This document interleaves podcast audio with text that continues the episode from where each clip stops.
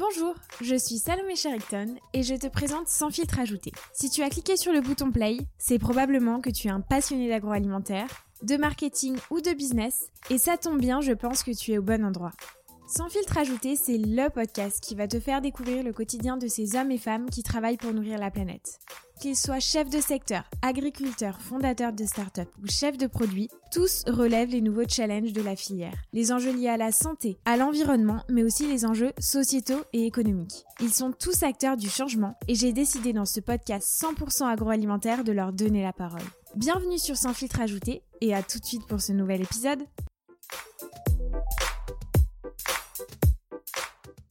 Bonjour à toi, auditeur. Je suis ravie de t'avoir à l'écoute du podcast de Sans filtre ajouté. Et oui, qui dit nouvelle année dit aussi nouveau nom et aussi un nouvel épisode spécial puisque aujourd'hui je suis entourée de trois superbes nanas qui bossent dans l'agro. Je suis certaine que tu les connais de près ou de loin si je te parle de Diane alias Kiss Kiss Brand Brand, Camille alias Magical Food Brand et Kelly alias Candy Rice Pasta. À 4, nous formons un collectif de super nanas de l'agro et on s'est même trouvé un petit nom, Girls Band Agro. Aujourd'hui, on se retrouve pour répondre aux curieux qui se posent des questions sur le monde parfois hostile mais passionnant de l'agroalimentaire et on va vous ouvrir les coulisses des métiers du marketing, déconstruire vos préjugés sur le secteur et peut-être vous aider, qui sait, à décrocher le job de vos rêves avec nos précieux conseils. Bonjour les filles Salut. Hello Salomé. Je suis ravie de vous avoir pour ce premier épisode de l'année 2021 qui j'espère sera un peu plus calme que 2020. Je vous propose dans un premier temps qu'on se présente et si vous voulez, je vais attaquer. Alors j'ai été assistante chef de produit en alternance et je travaillais sur les marchés quatrième gamme, salade en sachet et traiteur, donc tout ce qui est euh, carottes râpées, taboulé, etc. Et à la suite de mon alternance, j'ai été embauchée en tant que chef de marché donc chef de marché, plus communément appelé chef de secteur ou commercial.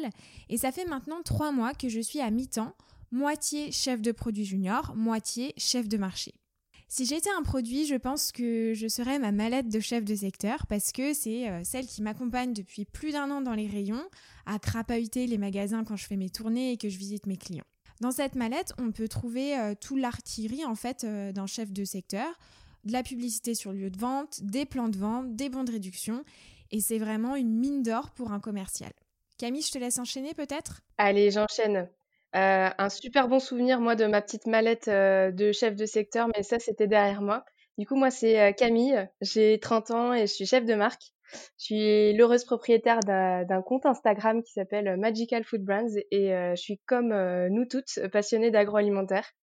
Euh, j'ai coutume de dire que je suis un peu comme une fan de mode qui lit son magazine Vogue euh, toutes les semaines, sauf que moi, c'est LSA, mon, truc qui me passionne. Euh, je travaille depuis 7 ans dans, une boîte française qui vend du fromage et j'ai eu vraiment la chance de pouvoir évoluer sur différentes missions, plutôt marketing et commercial. Donc j'ai commencé sur le terrain, un peu comme toi Salomé, j'étais dans l'Est de la France et j'ai tellement adoré que j'en ai fait un livre illustré.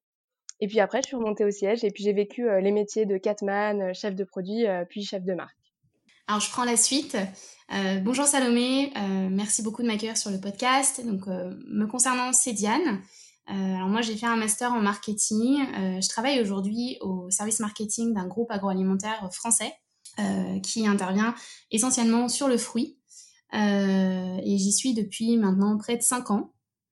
Euh, et en parallèle de ça, euh, j'ai fondé un petit euh, compte Instagram de veille agroalimentaire et plus largement de produits de grande consommation, et dans lequel je, je partage diverses actualités, coups de cœur, analyses parfois. Et j'ai réuni une petite communauté de, de passionnés autour de, de, ces thèmes, et, et c'est hyper challenging et hyper, ça, ça, permet de, de, travailler son ouverture d'esprit, et c'est vraiment top de ce point de vue-là.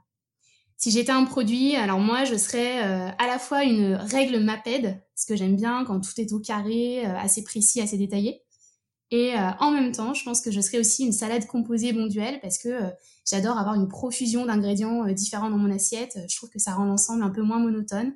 moi, j'aime pas l'ennui, j'aime bien garder l'esprit ouvert, toujours à la découverte et à l'affût. Euh, et, j'ai un enthousiasme un peu de tous les jours pour plein de sujets variés. Donc, euh, voilà, je pense que c'est un mix de ces deux produits qui me représenterait le mieux.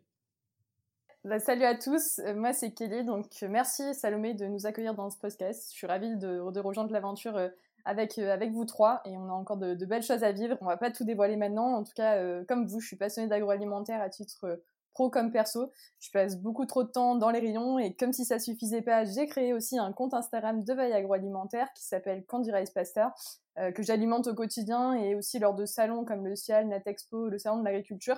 Euh, c'est plus trop d'actualité en ce moment, du coup j'ai lancé une nouvelle initiative qui s'appelle les apéro foodies et qui permet de réunir sur Skype des passionnés de l'agroalimentaire autour euh, de thématiques fun and food. Et vous en avez peut-être déjà entendu parler, je vous invite à nous rejoindre prochainement sur l'acte 2. Et sinon, j'ai fait une école de commerce, deux stages d'ACP en agro et je suis désormais chef de produit junior euh, dans l'épicerie sucrée depuis deux ans. Euh, ça fait déjà deux ans d'ailleurs, ça fait une sacrée claque. Et, euh, et si j'étais un produit, je serais un calendrier de l'avant. J'avoue, ça m'a inspiré parce que c'est ce que j'ai sous les yeux.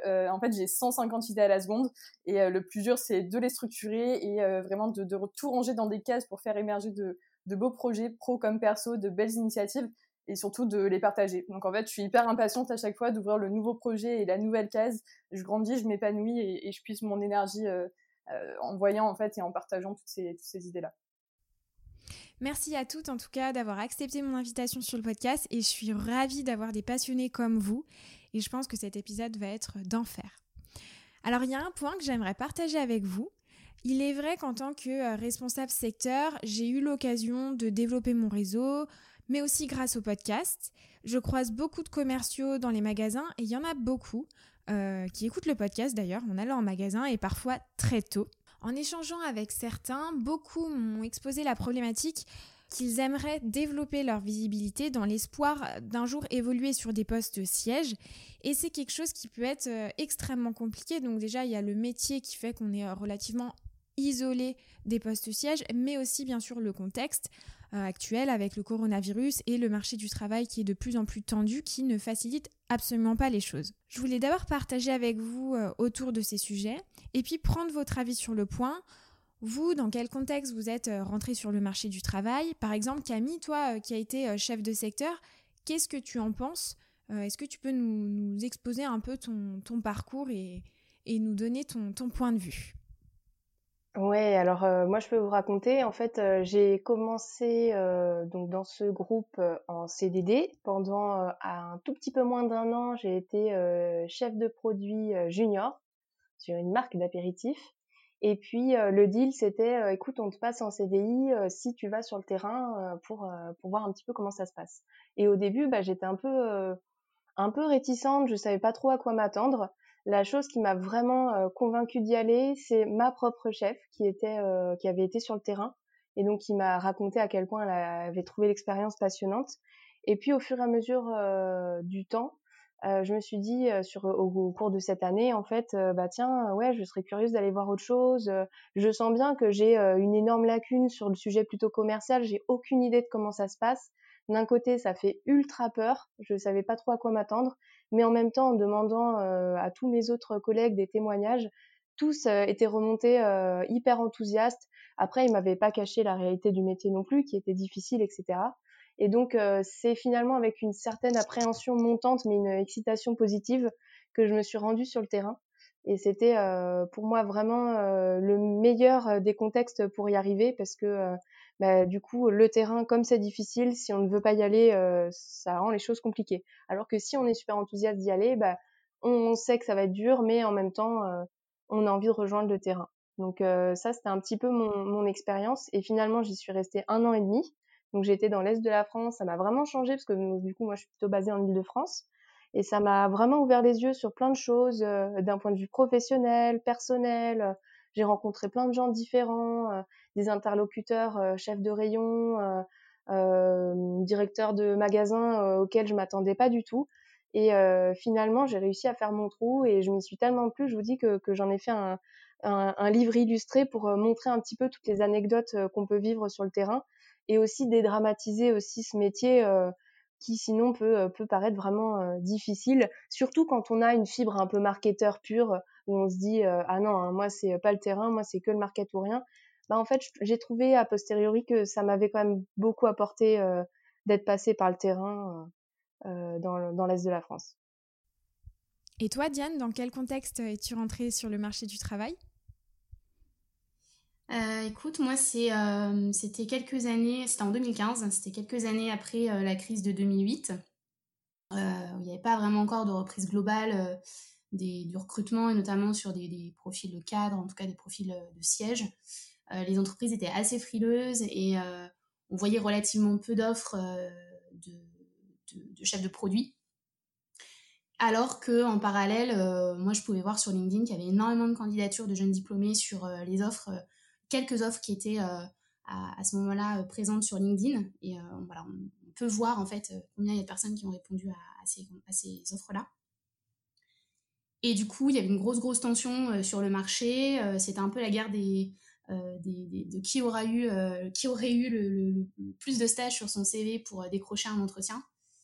Euh, donc moi, en fait, ce que j'ai fait, c'est que pour y arriver, j'ai euh, énormément capitalisé sur euh, bah, du coup les stages que j'avais effectués, mais surtout j'ai énormément préparé mes entretiens et j'ai personnalisé toutes mes candidatures. Donc quand j'ai terminé en fait mon stage de fin d'études, il s'est passé quelques mois pendant lesquels je n'ai pas du tout pris de, off. souvent c'est un peu le, piège dans lequel les, jeunes diplômés euh, tombent. Ils se disent, bon, bah voilà, ça fait cinq ans, euh, euh, j'ai cravaché, je vais me prendre quelques semaines voilà, un peu off pour, pour faire le point, pour prendre des vacances, me reposer.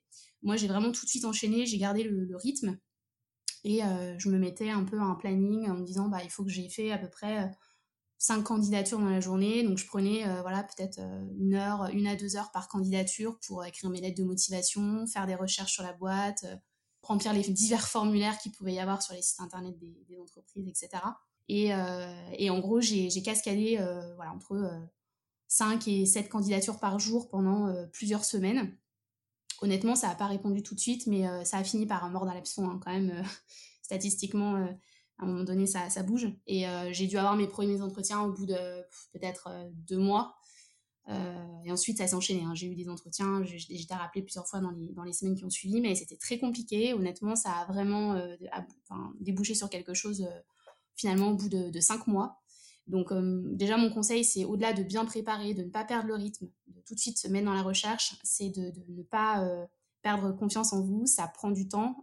La recherche du premier emploi, c'est quelque chose de long. Euh, ça va demander aussi de se roder dans ces candidatures, les entretiens. Il y a des réponses qui vont se former euh, au fur et à mesure que vous allez les formuler aux divers recruteurs. Vous allez être confronté à diverses objections.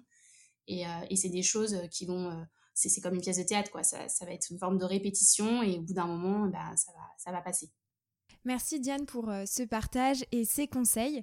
Et toi, Kelly, dans quel contexte tu as décroché ton premier job?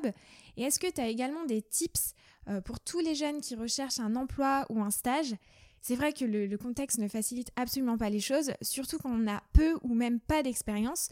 Ça rend la tâche encore plus complexe. C'est clair. Du coup, moi, je suis, comme je te disais, je suis rentrée sur le marché du travail assez récemment. Finalement, c'était il y a deux ans. Je suis passée à travers les gouttes, en tout cas, de la, crise sanitaire.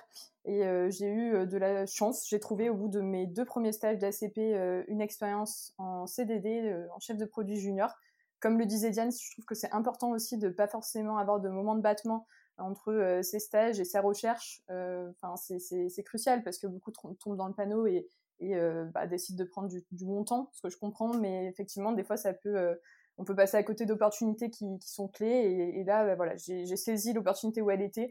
Il y a même qui a beaucoup cru en moi aussi, et je pense que la vie est faite de, de rencontres. Il y a des personnes qui, qui croient en vous, qui vous poussent, et il faut savoir juste être au bon moment, au bon endroit ce qui m'est arrivé et ce qui, ce qui va vous arriver aussi prochainement. J'en doute pas, il faut vraiment rester positif euh, malgré le contexte actuel et on va essayer, et c'est le but de ce podcast, de vous aider, de vous donner certaines clés et de vous faire part de nos expériences, même si encore une fois, ce qu'on ce va dire nous concerne euh, que nous et ce sera à vous de faire vos propres règles après pour la suite. Et du coup, ça me fait rebondir sur un truc euh, parce que tu disais que la vie est faite de rencontres et je suis assez d'accord en fait. Je pense que quand on est junior ou qu'on s'apprête à rentrer sur le marché de l'emploi, il y a vraiment quelque chose qui fait la différence et que je constate vraiment au quotidien euh, depuis euh, bon bah depuis un certain temps que je travaille finalement et que je vois des vagues de stagiaires passer. Euh, le côté réseau est hyper vrai et puis ce côté aussi de se comporter de manière euh, le plus mature possible, de se mettre finalement dans l'impôt d'un chef de produit junior. Enfin, en gros, fake it until you make it. Enfin, faire comme si on l'était déjà. Et deuxième point, parce que finalement, je me rends compte qu'on a toutes eu le même parcours par rapport à ça, c'est qu'on est quasiment toutes rentrées en CDD, hein, je pense, sauf Diane. Euh, et faut pas se, faut pas se flageller. Si ça commence par un CDD, bah c'est pas grave, c'est la vie. Ce sera l'occasion de montrer que bah, ce que vous valez, ce que vous avez dans le ventre. Et c'est vrai que c'est des périodes un peu dures où il faut vraiment cravacher double pour montrer qu'on sait faire, mais c'est aussi l'opportunité de, de, décrocher le, le, Graal, le fameux CDI. Exactement. Je voudrais, vraiment rebondir sur ce point en ajoutant un autre, un autre élément qui pour moi est très très important aussi sur la recherche de son premier emploi. ça sera probablement la seule, le seul moment de votre vie où vous serez les plus mobiles parce que vous n'avez pas d'attache ou en tout cas pas encore trop d'attache à ce moment-là de votre vie. Et donc, ce que je vous conseille, c'est d'être mobile, de, postuler, enfin de ne pas avoir de zone géographique ou de, en tout cas de restrictions dans les secteurs que vous visez. parce que du coup, ça démultiplie d'autant plus le nombre d'offres à laquelle vous allez pouvoir répondre. Et ça, c'est vraiment ce qui m'a permis, moi, de trouver la seule restriction géographique par exclusion que moi, je m'étais mise, c'était de ne pas trouver sur Paris, euh, mais c'était pour des raisons de, qualité de vie. Euh, mais heureusement, la France est ainsi faite que euh, le secteur agroalimentaire et, et, pas que d'ailleurs, il y a beaucoup d'entreprises qui sont présentes en province, notamment la partie Bretagne, la partie sud-ouest, vers Lyon, également aussi un petit peu dans le sud-est. Donc on, a, on a vraiment le choix et voilà, je peux que vous conseiller de, de vous ouvrir à, à bouger. Euh, c'est ce qui vous permettra de saisir toutes les opportunités. Personnellement, c'est ça qui a fait que j'ai tout enchaîné. Enfin, il n'y a, pas de clé, il n'y a pas de personnes meilleures que d'autres. Ou, enfin, c'est juste des personnes qui savent en fait saisir les opportunités, qui savent s'adapter au marché et, et, au final à ses exigences. Et euh, pour ma part, j'étais, euh, voilà, je suis originaire du Sud. J'ai fait mon premier stage à, à Lyon, mon second stage à Orléans. Après, je suis partie en CDD à Lille pour au final redescendre à Paris. Donc, ça fait un sacré périple. et c'est aussi ça qui mm. m'a permis finalement de, d'enchaîner d'enchaîner et de pas avoir de moment de battement ni de moment où j'ai pu euh, douter de moi, etc. J'ai été portée par toutes ces expériences et ça me met dans un, dans un mood assez positif, je pense aussi. Ouais, bah, je peux que abonder dans ce sens, puisque moi, je suis partie, euh, quand j'étais euh, chef de secteur, je suis partie à, à Belfort et j'avais pas vraiment choisi cette région, je connaissais pas du tout, j'avais rien à voir avec cette ville. Et finalement, c'était une très belle surprise de sillonner les routes de la Franche-Comté le matin euh, hyper tôt. Enfin, c'est un endroit magnifique que personne ne connaît et j'ai presque envie de dire bah, tant mieux. Comme ça, ceux qui y habitent peuvent en profiter. Mais je suis d'accord. Je, je, vous rejoins totalement. Moi, je me suis retrouvée euh, plein cœur de la campagne euh, du jour au lendemain. Je sortais du stage sur Paris. Je me, suis retrouvée en plein cœur de, de la campagne. Euh, mais euh, pour le coup, l'opportunité était justement là parce que euh, ils ont ils ont recherché des profils beaucoup plus seniors que le mien à ce moment-là quand le poste s'est ouvert. ils ont eu quelques touches, des gens qui ont été jusqu'en shortlist et qui finalement se sont rétractés parce que ils avaient femmes, enfants à faire venir dans cette région-là et que bah, pour des raisons de géographie, c'était c'était incompatible avec leurs contraintes familiales. Et, euh, du coup, moi, j'avais un profil sans attache. Et donc, euh, comme du coup, euh, je, faisais partie du pool des, personnes qui étaient dans les shortlists, ils m'ont finalement fini par me rappeler parce que j'avais ce truc en plus de mobilité. Donc comme quoi ça peut vraiment faire basculer les choses sur un recrutement. Diane, il y a un point tout à l'heure que tu évoquais que j'ai trouvé très intéressant. Tu disais que lorsque tu préparais tes entretiens, tu personnalisais vraiment toutes tes candidatures. Et ça, pour le coup, je pense que c'est une pratique qui peut énormément faire la différence entre un candidat et un autre, surtout sur des postes, par exemple, de chef de produit junior euh, marketing, où parfois on peut se retrouver avec 400, euh, 500 candidatures pour de très belles entreprises. Ça peut faire peur, le nombre de candidats. Est-ce que les filles, vous avez d'autres tips que vous avez utilisés quand vous, vous avez candidaté et qui ont plutôt bien marché en plus de la mobilité géographique? Alors moi, effectivement, j'ai d'autres petits tips et notamment, euh, j'avais fait un, petit euh, stage de mise en jambe euh, qui était organisé par l'APEC, qui, qui fait des, des coachings en fait jeunes diplômés qui sont hyper intéressants. Et parmi les tips qu'il m'avait donné, il y avait, je me rappelle, la formatrice qui nous avait dit, écoutez, sur vos, sur CV en format Word, intégrer euh, plein plein de mots qui font partie des compétences recherchées dans votre euh, domaine, donc des compétences ou des euh, logiciels ou des, en tout cas des termes un peu clés qui sont recherchés dans votre domaine. Vous les mettez en blanc, vous les mettez tout en bas de votre CV, vous les masquez, vous les mettez en blanc. De manière à ce qu'il n'apparaisse pas à la vue. Vous enregistrez votre CV en format PDF et puis vous uploadez votre CV sur euh, les candidats, les CV Tech euh, et les euh, formulaires des, entreprises. Et en fait, comme le principe maintenant des, dans, les, dans le recrutement, c'est un principe d'algorithme qui viennent scanner tous les, enfin, des millions de CV à la minute pour aller rechercher les, les mots-clés que les recruteurs sont en train de taper dans les barres de recherche.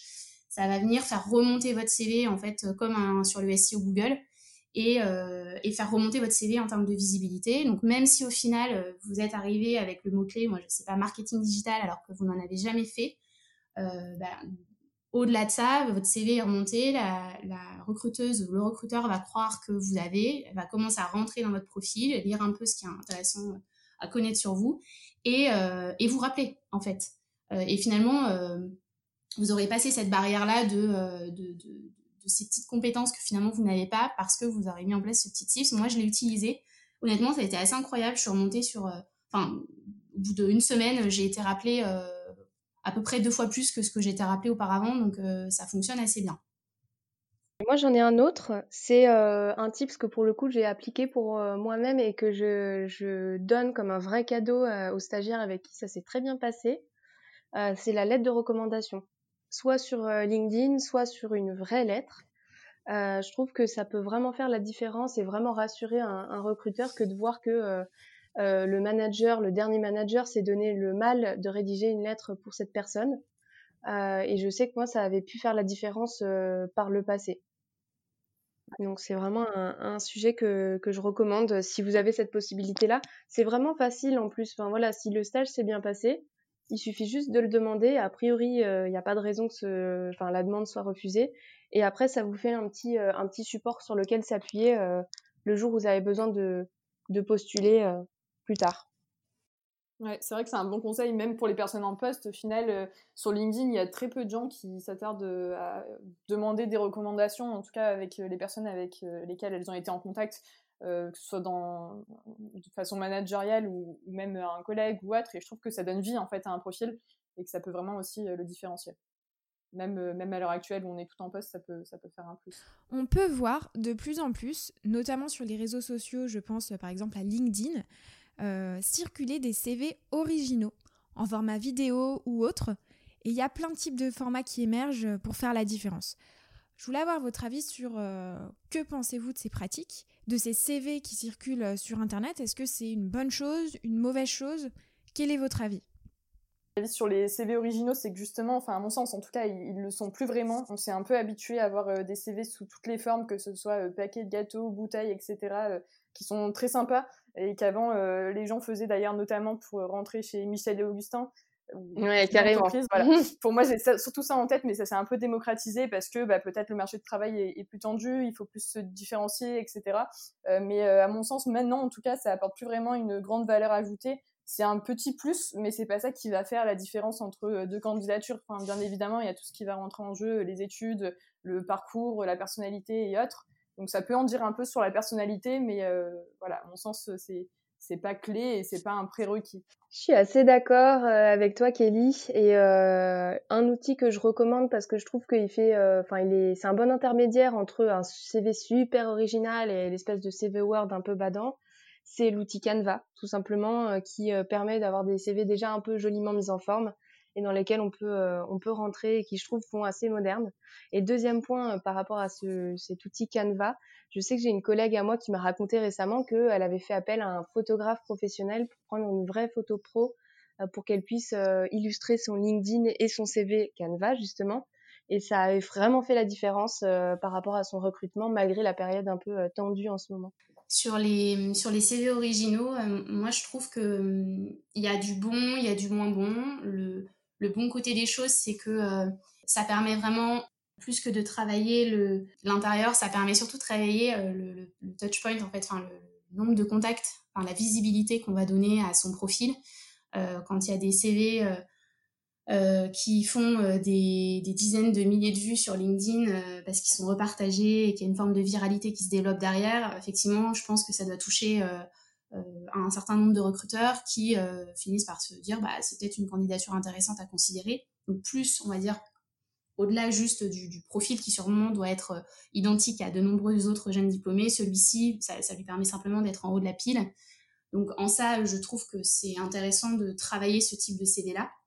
Euh, maintenant, pour euh, transformer l'essai, entre guillemets, il faut, aller, il faut passer une deuxième étape, pas juste travailler le, le côté viralité, mais vraiment le, le fond du fond. Euh, et là, du coup, c'est euh, hyper important d'être cohérent avec euh, le poste. Et donc, c'est un CV qui, pour moi, doit absolument être corrélé au secteur, corrélé à l'entreprise, prendre un angle, un, twist, en fait, sur quelque chose qui est propre, en fait, au poste ou à l'entreprise, qui va faire qu'on va déjà le remarquer et ensuite qu'on va se dire que effectivement l'étudiant s'est donné à fond et qu'il est hyper motivé sans ça, je trouve que ça n'a aucun intérêt de faire un CV original pour faire un CV original. Bah, sous, sous, cet aspect-là, en tout cas, je rejoins Diane. C'est vrai que si on s'en sert comme moyen de communication à part entière et qu'en fait on joue un peu des algorithmes finalement des réseaux sociaux et notamment celui de LinkedIn qui est assez simple à comprendre, enfin, une publication peut aller très vite et très haut et avoir plein de vues euh, si elle est bien construite. Donc du coup, oui, euh, dans ce sens-là, capitaliser là-dessus pour avoir plus de vues sur son profil LinkedIn en, période de recherche d'emploi, euh, ça, ça, ça, fait sens. Moi, j'ai un, autre petit conseil aussi, c'est un peu bateau, mais, euh, mais je l'ai utilisé et je pense que c'est plus que jamais d'actualité avec la montée du digital, la digitalisa digitalisation pardon, sur les, les processus de recrutement. C'est tout simplement de revenir à de l'écrit, euh, de reprendre le temps de, noter quelques mots sur une feuille et d'envoyer ces lettres de motivation par courrier, parce qu'en fait, euh, euh, ben, ça s'est un peu retourné. Avant, on recevait plein de trucs par, par la poste et très peu par mail, donc on arrivait à émerger. Maintenant, c'est un peu l'inverse. Et je pense que c'est une vraie preuve de motivation aujourd'hui de prendre un quart d'heure, 20 minutes pour écrire une lettre de motivation à la main par rapport à plein d'autres CV qui vont circuler en 10 minutes à 50 recruteurs. Euh, et en plus, l'écriture. C'est super malin. Ouais, et en plus, enfin, je trouve que l'écriture en dit beaucoup sur la personnalité de, euh, de du postulant. Est-ce que c'est quelqu'un de calme, de, de, de, rigoureux, de farfelu? Euh, Voilà, je, je, trouve que c'est extrêmement représentatif et c'est déjà presque, on est un peu pas dans l'entretien. Parmi la Girls Band Agro, il y a deux managers, Kelly et Camille. Dans un premier temps, est-ce que vous pouvez nous dire sur quel type d'équipe vous managez, combien de personnes pour qu'on puisse situer votre poste et puis finalement votre rôle dans l'organisation? Alors moi c'est encore tout récent. Pour le coup je manage une stagiaire assistante chef de produit. Et euh, voilà, j'ai pas d'équipe à proprement dit, mais plus euh, une stagiaire à faire euh, grandir et, à recruter aussi, parce que je fais les recrutements en amont et après le suivi de chaque profil. Et pour ma part, du coup, j'ai euh, depuis très peu euh, deux chefs de produit et, euh, et un ou une stagiaire dans l'équipe. Et donc, je trouve ça hyper intéressant parce que ça faisait bah, un certain temps que j'avais que je manageais régulièrement des stagiaires. Donc, comme en général les stages c'est tous les six mois, bah, deux fois par an, j'avais à m'adapter à un nouveau profil, etc. Et je rappelle plus trop, je crois que j'avais compté, j'avais entre 10 et 15 stagiaires depuis le début de ma carrière. Et je trouve que c'est vraiment différent d'avoir des personnes en poste, des chefs de produits en poste, par rapport à des stagiaires, parce qu'il y a quelque chose, un vrai travail qu'on peut faire sur la durée, un vrai accompagnement, du coaching, euh, voilà. Alors que le stagiaire, c'est un peu plus court terme, euh, même si, enfin, moi, je, m'attache beaucoup et puis euh, je trouve ça très important de, faire grandir les personnes, mais c'est vraiment pas la même chose. Camille, pour rebondir sur ton point, c'est vrai que euh, je, je, trouve aussi qu'il y a de plus en plus de jeunes qui voient leur manager comme un mentor beaucoup plus qu'un supérieur hiérarchique. Et je pense que ça va, ça va vraiment dans le sens de faire grandir ses équipes et faire évoluer ses équipes. Grâce à vos expériences respectives de manager, Kelly et Camille, quels conseils vous pourriez donner à des stagiaires pour réussir leur entrée dans le monde professionnel Du coup, en tant que jeune manager, pour qu'un stagiaire réussisse son stage, selon moi, je, je lui conseillerais déjà d'être curieux, curieux de l'entreprise qu'il intègre, des marques et des produits sur lesquels il travaille, des personnes qui l'entourent. Ça permet vraiment de prendre du recul sur son quotidien et sur l'opérationnel qu'on peut avoir en tant que stagiaire, de s'élever. Et ça peut paraître assez simple comme conseil, mais honnêtement, suivez-le et vous verrez une, différence. Euh, je sais que nos stagiaires, on les sollicite aussi sur une newsletter de veille agroalimentaire qui est co-construite entre eux tous les mois. Et euh, c'est un super exercice, en fait. Ça les oblige au quotidien à avoir cette curiosité et à se rendre aussi euh, visible dans l'entreprise. Parce que ça aussi, c'est un second point. Euh, Mettez-vous dans le costume pro, quittez votre uniforme d'étudiant et ayez confiance en vous. Surtout, prenez une, certaine posture, créez du lien avec vos managers et avec toutes les équipes en général. Et, surtout, ne vous sous-évaluez pas. Enfin, j'en entends vraiment beaucoup qui sous-évaluent et, et il faut pas, en fait, vous, êtes partie intégrante de l'entreprise pendant six mois et il faut vraiment vous mettre ça en tête et euh, vous serez vous-même les juniors de demain donc euh, faut pas hésiter allez-y lâchez-vous et, et puis ayez confiance en vous. Ah, ça me fait vraiment rire parce que je, viens de m'en souvenir, j'avais oublié cette partie-là, mais totalement d'accord avec toi euh, sur la partie se mettre dans le costume pro. Et il y a une chose que je faisais moi quand j'étais en stage de fin d'études sur mon dernier stage, c'est que je me récusais à dire que j'étais stagiaire. Je disais, je suis assistante chef de produit, mais je voulais pas dire que le mot stagiaire parce que je trouve que ça, ça mettait tout de mmh. suite un froid. Et c'est vrai, tu vois, tu arrives dans une réunion, tu es stagiaire, on dit, ah bon, ok, ta gueule, ouais, tu, tu sers à rien, tu vois. Et c'est mmh, horrible parce mmh. que c'est pas le cas, tu vois, enfin, tu peux vraiment apporter plus. Donc ça, c'est vraiment, je suis totalement d'accord euh, là-dessus. Euh, je te rejoins aussi totalement sur la partie intervenir, euh, enfin voilà, euh, par, parler avec euh, les managers, etc. Moi, il y a un truc auquel je suis très sensible et que j'observe beaucoup, c'est euh, est-ce que tu interviens en, réunion d'équipe? Est-ce que tu vas venir euh, proactivement proposer un sujet, dire tiens, j'ai vu telle marque qui lançait tel truc et l'envoyer en termes de, business intelligence à d'autres marketeurs de l'équipe? Pour rebondir aussi sur ce que tu disais, Kelly, il y a c'est vrai qu'il y a de l'opérationnel dans un stage et c'est un peu incontournable. Ça reste quand même le, le bas de la pyramide de, Maslow. Euh, par contre, si on est vraiment motivé et curieux, on peut monter au-delà, comme tu disais, et s'élever sur des missions différentes. Et euh, alors, il y a certains managers qui, qui, qui, se disent que bah, il faut le mériter de pouvoir faire ça. Et puis après, je pense que en fonction du manager, mais en tout cas, si, si euh, tu es dans une posture à vouloir apprendre plus, aller plus loin, faire des connexions entre les choses, je pense que vraiment, ça ne peut que euh, euh, laisser une trace mémorielle positive. Après, il y a, c'est un détail et pourtant, moi, je me suis quand même retrouvée avec cette situation-là sur des stagiaires qui sont pas forcément cohérents en termes de tenue professionnelle, tu vois. Et je trouve qu'il y a un, truc assez simple qui est de bah, observe comment sont les autres, enfin, essaye de te mettre à peu près au niveau. Bien sûr, enfin, chacun a son, chacun a son, son unité, son style, etc. Mais, mais observe un petit peu pour euh, essayer de voir comment les autres euh, agissent et puis ceux qui, ceux qui réussissent, comment est-ce qu'ils font en fait. Ouais. Donc c'est vraiment un peu les, les conseils là-dessus. Au final, on, se rejoint pas mal. Après, il y a un point du coup auquel j'étais en train de penser euh, sur la prise d'initiative. Alors ça, c'est vraiment le gros euh, feedback qu'on peut faire euh, aux stagiaires et on me les a moi-même fait régulièrement sur le fait de pas forcément faire des choses qui étaient prévues sur sa to-do et de prendre le lead sur bah, voilà regarder un article et en faire bah, un mail et le diffuser à toutes les personnes qui pourraient être intéressés. Euh, voilà, ce, ce type d'initiative, je trouve, qui peut être importante et euh, on n'a pas forcément le réflexe, justement, encore une fois, parce qu'on se sent peut-être pas légitime, mais il euh, faut vraiment prendre ce type de liberté, en tout cas, quand, quand on le sent. C'est sûr que, enfin, faut le faire aussi en fonction de vos personnalités et de comment vous, vous, vous, voulez le faire, et puis ça, ça marchera à partir du moment là où vous êtes en ligne avec ce que vous. Tu parlais, Kelly, de, justement de, de, parfois de pas se sentir légitime.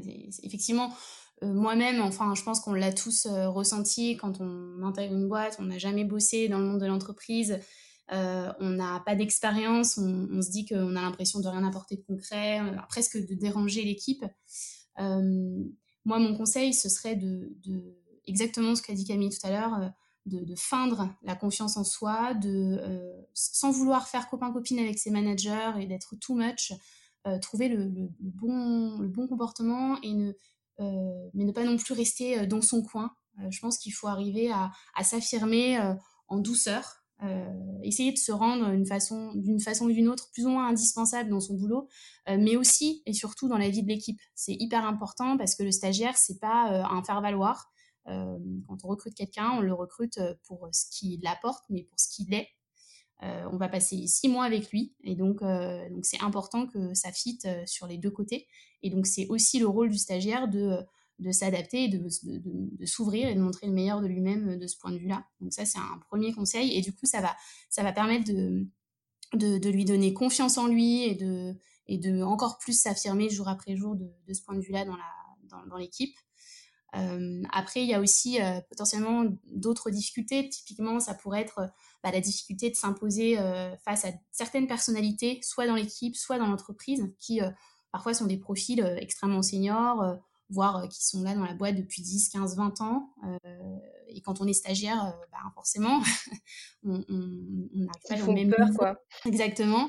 Moi, le meilleur conseil que je puisse vous donner, c'est c'est de, préparer ces réunions, de, euh, de presque voilà, de, préparer ces interventions à l'oral, de presque les répéter chez soi le soir. ne jamais élever le ton quand on est mis en défaut par une question ou par une remarque.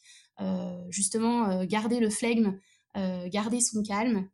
il faut réussir à s'imposer sans écraser. Euh, c'est ça qui va vous permettre de gagner euh, le respect des pairs et puis euh, éventuellement dans certaines situations utiliser l'arme de l'humour. ça permet de détraumatiser, de montrer aussi que vous êtes vous êtes un humain, que parfois vous n'êtes pas parfait, que vous avez des, des, jours avec et des jours sans et ça fait de vous quelqu'un de peut-être moins hautain si jamais vous êtes perçu comme ça ou de moins timide si c'est également le cas. donc donc voilà, en gros, c'est préparation et, et calme, résilience, on va dire. C'est voilà, prendre les remarques qu'on nous fait, euh, les prendre telles, qu'elles soient une manière euh, d'avancer. Donc demander aussi, voilà, c'est un autre conseil, demander beaucoup de feedback, euh, beaucoup, beaucoup, très souvent. Moi, c'est ce que je faisais. J'attendais pas les points de mi-stage ou de fin de stage pour savoir un peu comment je me situais. parfois, j'aimais bien faire, après des, grosses réunions ou, des présentations à ma, ou mon manager, un petit feedback, qu'est-ce qu'elle en pense, est-ce que c'est -ce dans les clous? euh, et ensuite, euh, chez soi, prendre le temps aussi, euh, peut-être une fois par semaine, d'analyser au fur et à mesure pourquoi on a été bon, pourquoi on ne l'a pas été, et qu'est-ce qu'on pourrait faire de, voilà, dans le court terme pour, pour résoudre ces points-là, ce sur quoi il faut qu'on travaille. Je te rejoins totalement, Diane. Il y a un truc qui a attiré mon attention, c'est à partir du moment où tu es exposé à un public qui est un peu plus senior que toi, qui peut vraiment te faire peur ou te désarçonner, euh, je pense qu'il faut vraiment voilà garder la garder la tête froide et il y a quand même une vérité qu'il faut admettre, c'est que bah, quoi qu'on fasse, on est un peu jugé et donc euh, et donc euh, c'est pas grave, faut juste avoir en tête que que ça se passe, que c'est un mécanisme naturel dans la tête des gens et que en restant professionnel, il y a aucune raison que ça se passe mal. Le deuxième point que sur lequel je voulais rebondir, c'est euh, sur euh, poser des questions. Moi, j'avais un truc euh, qu'on m'avait donné aussi, ce qui était d'aller prendre des cafés avec des gens dans des services différents. Et je pense que c'est vrai en tant que stagiaire, mais c'est aussi vrai toujours, enfin dans la vie d'entreprise de manière générale. Et je sais que là-dessus, Salomé, es assez forte pour aller toquer aux portes de, de plein de monde. Donc tu peux peut-être raconter tes, tes, tes petites anecdotes. Alors oui Camille, euh, en effet, je te, rejoins sur le fait que c'est très important d'être curieux. Euh, mais c'est aussi très important d'avoir une vision transverse parce que quand on est chef de produit ou assistant de chef de produit, on est un peu le, chef d'orchestre des projets. Et je pense que c'est primordial d'avoir euh, une vision globale sur l'organisation, que ce soit côté commerce, achat, logistique, RD, pour prendre en compte toutes les parties prenantes finalement qui nous entourent, leurs problématiques qui peuvent être finalement complètement différente de celle du marketing. Et ça permet, je trouve, de mieux appréhender les différentes problématiques qu'on peut rencontrer sur un développement de produit, par exemple. Et c'est pour ça euh, que oui, je recommande d'aller prendre le café, euh, que je faisais ça très régulièrement avant le coronavirus. Euh, ça favorise vraiment les interactions. Et je tiens à préciser que j'essayais toujours de le prendre avec des personnes de différents services pour les points, pardon, que j'ai évoqués en amont. Euh, et puis, je pense que ça peut également favoriser une qualité qui est euh, vraiment appréciée en entreprise, c'est l'intelligence relationnelle. Parce que ça permet tout simplement d'augmenter sa visibilité au sein d'une entreprise. Il y a quelque chose, Diane, aussi que tu disais, c'est que parfois on peut avoir tendance à être jugé. Est-ce que vous pensez qu'on est encore plus regardé quand on est junior, junior ou pas nécessairement Et en fait, finalement, on est tous au même niveau sur ce sujet et euh, on doit tous faire nos preuves, peu importe euh, sur le poste, le niveau hiérarchique ou même l'expérience, le niveau d'expérience qu'on peut avoir? Je pense qu'il y a un, point autour de la légitimité à tout moment de la carrière, puisqu'il y a dans toute entreprise, enfin l'entreprise elle vit quoi, donc il y a des gens qui viennent, il y a des gens qui partent, il y a des changements de direction, et du coup euh, en tant que stagiaire on arrive et on est tout nouveau dans la société, donc en effet on part de zéro, mais ça peut aussi être le cas, je pense, euh, à tout à tout niveau de l'entreprise quand on change de manager, euh, quand on change de fonction ou de poste. Euh, donc, faut rester quand même entre guillemets sur ses gardes tout le temps et puis toujours euh, faire ses preuves, je pense, et c'est ça la qui est a priori le succès de la longévité en, en entreprise. Je sais pas ce que vous en pensez. Oui, je suis assez d'accord avec toi, Camille, dans le sens que finalement on a bah, on évolue à chaque fois, on change de manager, donc euh, en fait c'est des, preuves à faire en continu et euh, on est toujours sous les feux de des projecteurs de quelqu'un et il faut faire en sorte de, bah, contrôler un peu ce qu'on fait, ce qu'on dit, comment on se comporte et comment on agit. Mais après, avec bienveillance, bien sûr. Ça reste une entreprise. Il y a personne qui est là pour juger. Les, seuls jugements que vous pouvez avoir, c'est pour vous faire des feedbacks derrière. Et le feedback est un cadeau. Du coup, c'est c'est que du positif. Moi, pour compléter vos points, j'ai été assez surprise parce qu'on s'y attend pas forcément quand on rentre dans une boîte, mais on, se dit qu'on va être jugé uniquement par notre manager, mais finalement, on est jugé par toutes les parties prenantes d'un projet. Euh, alors, c'est pas un jugement managérial, mais c'est en tout cas une idée préconçue qu'on se fait de la personne qu'on est quand on intervient dans des réunions, quand on passe des coups de fil, quand on échange des mails. Bah voilà, on est en contact avec plein de monde qui ne, ne voient notre travail que par leur petite lorgnette à eux et qui peut être extrêmement déstabilisant quand on arrive parce que finalement c'est pas un manager vers lequel on doit faire auprès duquel on doit faire ses preuves mais c'est des dizaines de personnes en même temps et en continu avec des degrés de sollicitation et de, mise en contact différentes qui font que ça peut prendre plus ou moins de temps et donc je voilà ça c'est extrêmement moi ça m'a vraiment surprise quand je suis arrivée dans l'entreprise et ça peut ça peut déstabiliser mais euh, surtout ne pas s'en euh, ne pas s'en inquiéter, c'est un processus normal et c'est un processus pour le coup euh, qu'on aura tout au long de sa vie quand on va changer de boîte ou de service. C'est la vie. Même, en dehors du travail, on est constamment jugé, challengé, on ne peut pas plaire à tout le monde. Donc, ne pas s'en formaliser, continuer à tracer son chemin en gardant ses valeurs, en étant droit dans ses bottes, je pense que c'est l'essentiel. Il faut être euh, à l'aise dans ce qu'on fait et, ce sera la clé de la réussite. C'est ça qui, les gens, qui fera que les gens verront que vous êtes quelqu'un de vrai et qu'on peut vous faire confiance. Ouais, mais il faut transformer en fait le jugement en force. Au final, c'est ce qu'on dit aussi euh, euh, depuis tout à l'heure. Enfin, c'est clé à mon sens. Et d'ailleurs, quand je fais des feedbacks, justement, du coup, là, plus relation managériale, mais avec mon ou ma stagiaire en fin d'année ou en mi-stage, euh, je, souvent, j'aime bien en fait demander l'avis euh, des personnes qui travaillent avec euh, avec lui ou elle et avoir des, des, feedbacks différents parce que moi, je peux avoir une vision et quelqu'un qui travaille, je sais pas, en R&D, aux achats ou, autre, peut avoir une vision différente parce que sur un projet, j'ai, j'ai peut-être, je suis passée peut-être à côté de quelque chose ou un mail où j'étais pas en copie, enfin peu importe et ça peut ouvrir les yeux, que ce soit pour le manager ou pour la personne à qui on fait le feedback. En fait, ça permet de mieux se connaître avec différents interlocuteurs. Qui pourrait être intéressant aussi quand on est quand on est stagiaire, ce serait euh, de, retourner euh, le, principe du feedback euh, à son manager parce que voilà, tous les stagiaires qui nous écoutent, actuels ou en devenir, sachez que c'est, quand on est manager, on n'est généralement pas formé pour l'être. c'est extrêmement intéressant. Alors moi, je, ne le suis pas, mais en tout cas, je parle, si jamais je, devais l'être, je, parle en, tant que peut-être futur manager, euh, j'aimerais qu'on puisse euh, m'aider aussi à grandir sur cette partie-là. Et c'est forcément le manager qui peut aider sur, sur ce point-là. Euh, donc surtout ne pas hésiter à dire qu'est-ce qui permettrait d'être mieux managé. quels sont les points dans la façon de manager qui vous permettent de progresser, qui vous permettraient d'être meilleur. à l'inverse, qui vous bloque. Est-ce que par exemple des feedbacks qui sont un peu trop directs euh, bah, vous, vous, flagelle. Euh, donc dans ce cas-là, il faut pas hésiter à le dire, euh, demander à, ce que ce soit une discussion beaucoup plus ouverte. Enfin, en tout cas, voilà, partager un peu les points de friction que vous pouvez avoir avec votre manager pour faire en sorte qu'il s'adapte aussi à vous parce que bah, vous êtes deux, êtres humains, vous n'avez pas forcément les mêmes façons de communiquer et personnalités. Et c'est ça aussi qui peut être une clé de réussite de votre stage parce que ça va permettre un alignement des planètes entre votre manager et vous euh, et tout ne repose pas sur vos épaules. C'est vraiment un jeu euh, one-to-one. Quoi. Je, te rejoins vraiment là-dessus, euh, Diane, et j'ai bien aimé le petit mot de Kelly qui disait que feedback is a gift.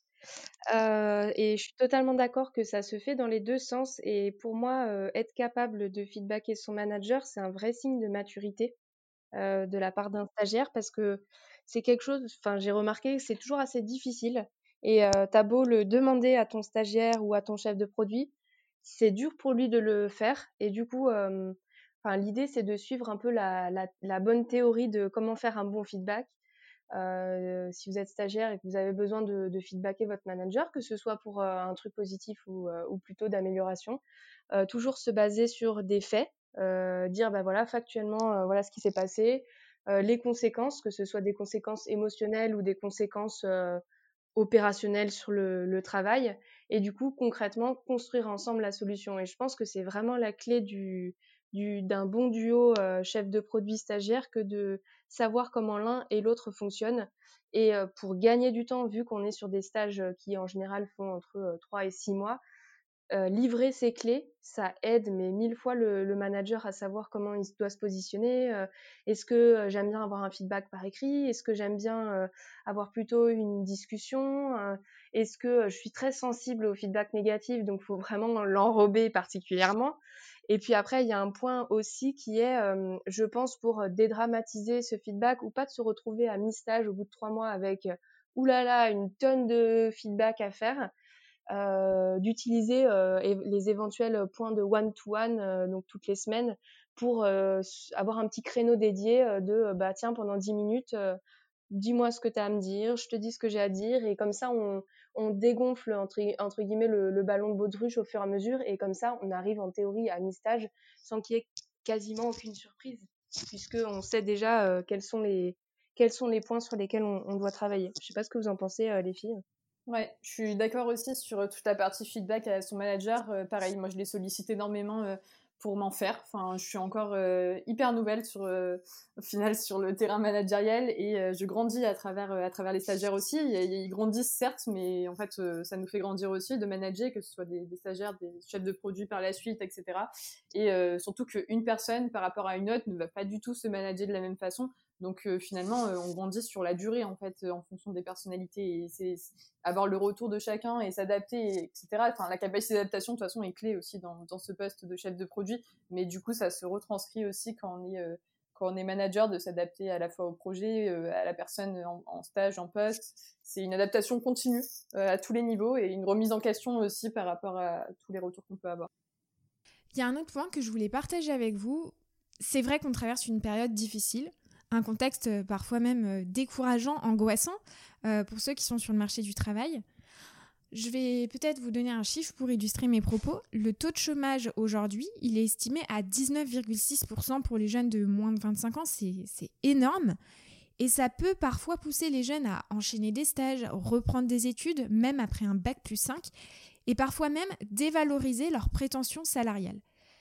Quel est votre avis sur le sujet? Non, mais c'est un très bon point. On aura toujours plus fort que, que soi, et peu importe la période, plus diplômé, euh, plus expérimenté aussi. Et euh, si vous êtes dans une impasse, que, que, vous êtes sur le point de baisser les bras, de vous démotiver, juste euh, rebondissez. C'est vraiment, je pense, le maître mot. effectivement, j'ai des amis qui ont suivi des cours en ligne, en plus d'avoir fini leurs études, pour avoir droit à une convention de stage.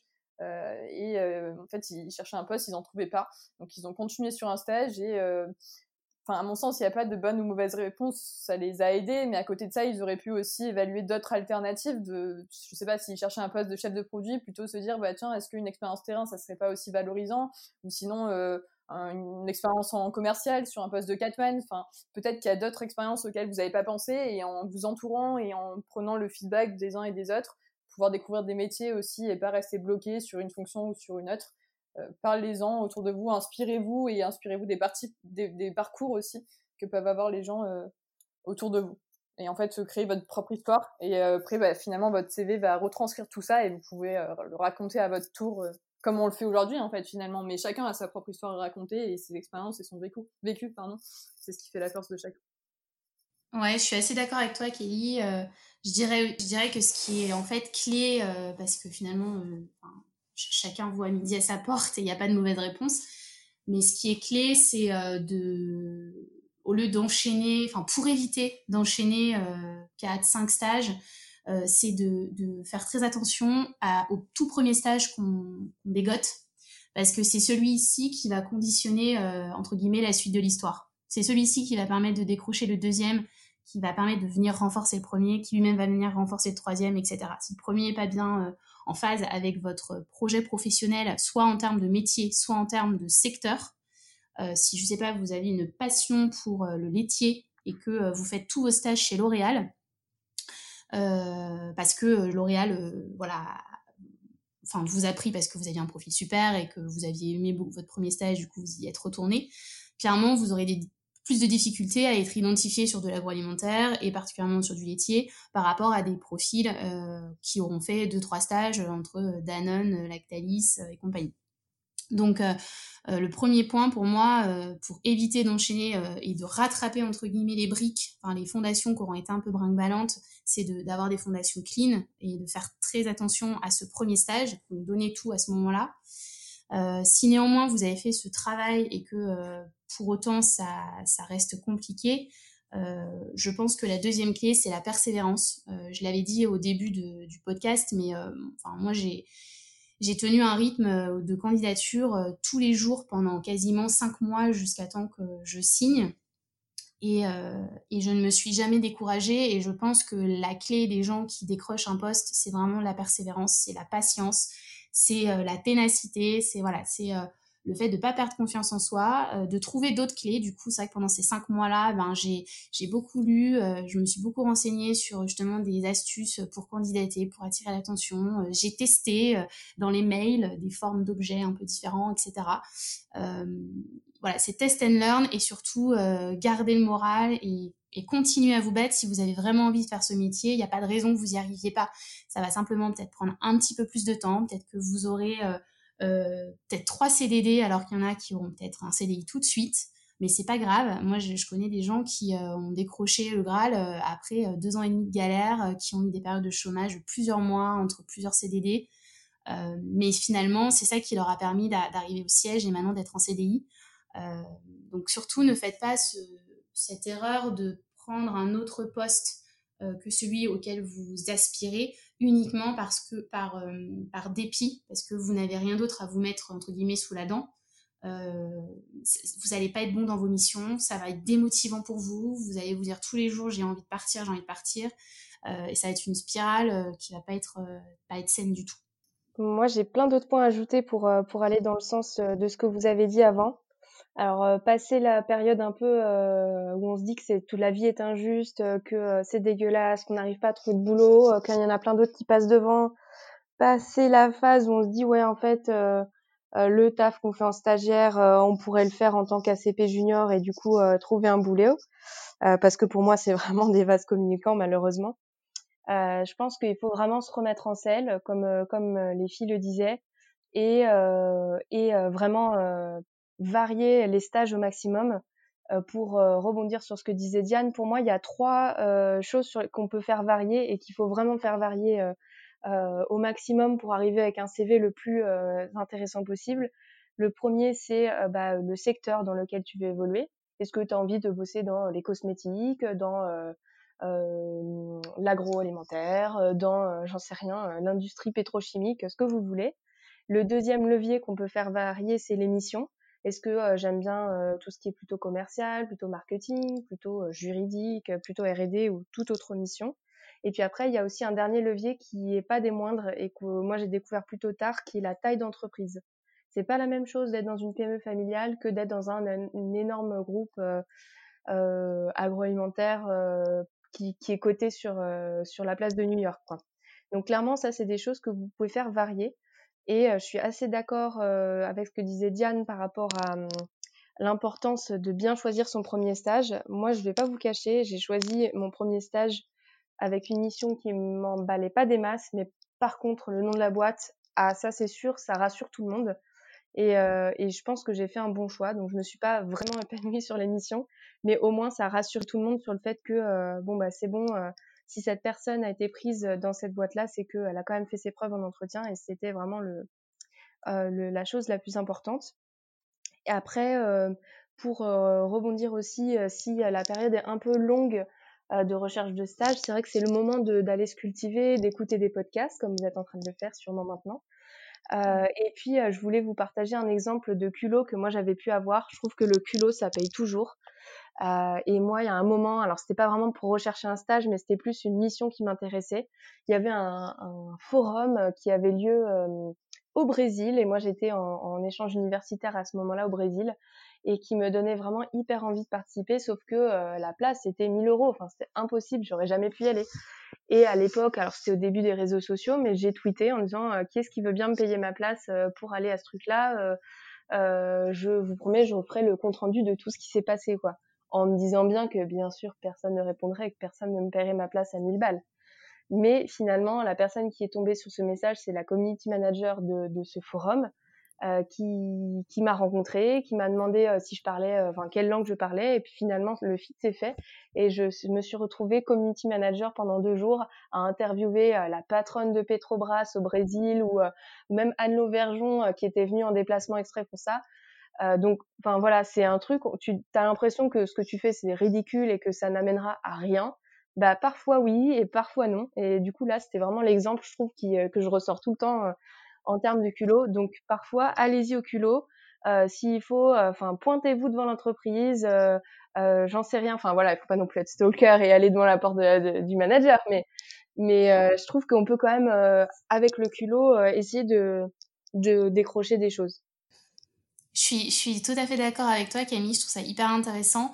Et d'ailleurs, ça me fait repenser à, à, une histoire que j'avais entendue dans un podcast d'entrepreneuriat qui parlait notamment de, comment recruter, euh, enfin de, justement des profils euh, qui étaient recrutés par par l'interviewé. Et il disait ce qu'il adorait c'est les gens qui, allaient, qui venaient au culot. Et notamment il avait été surpris par un jeune qui un jour euh, bah, recherchait un stage de copywriter euh, et qui euh, lui avait envoyé un mail avec en pièce jointe un article qu'il avait écrit pour bah, le, site internet enfin pour la partie du blog du site internet de l'entreprise pour laquelle il postulait et il avait dit euh, concrètement, bah, moi j'ai euh, du temps libre, euh, je suis hyper motivée par ce que vous faites.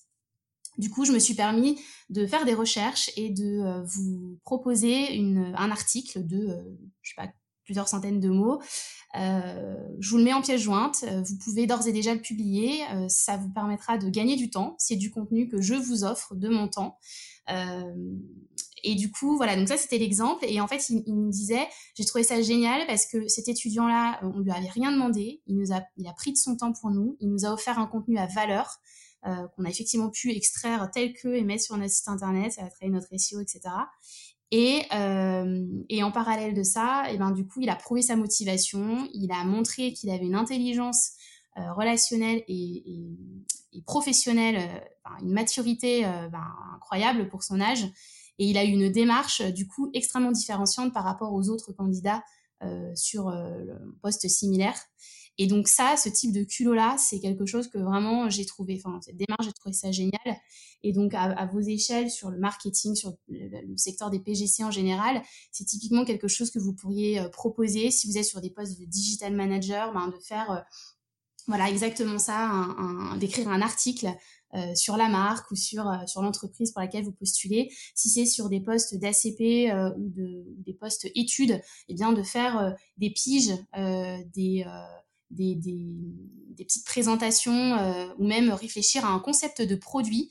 voilà, essayer de brainstormer sur de l'innovation euh, de dire bah voilà votre marché moi je l'ai compris comme ça les, les, les insights clés c'est ça et voilà moi ce que je peux vous proposer euh, un, un, positionnement un mix euh, et, et, ça c'est une, une, super preuve de euh, vos compétences de ce que vous allez pouvoir apporter à l'entreprise mais au-delà de ça juste de le dire bah en fait vous le faites et c'est une, une preuve.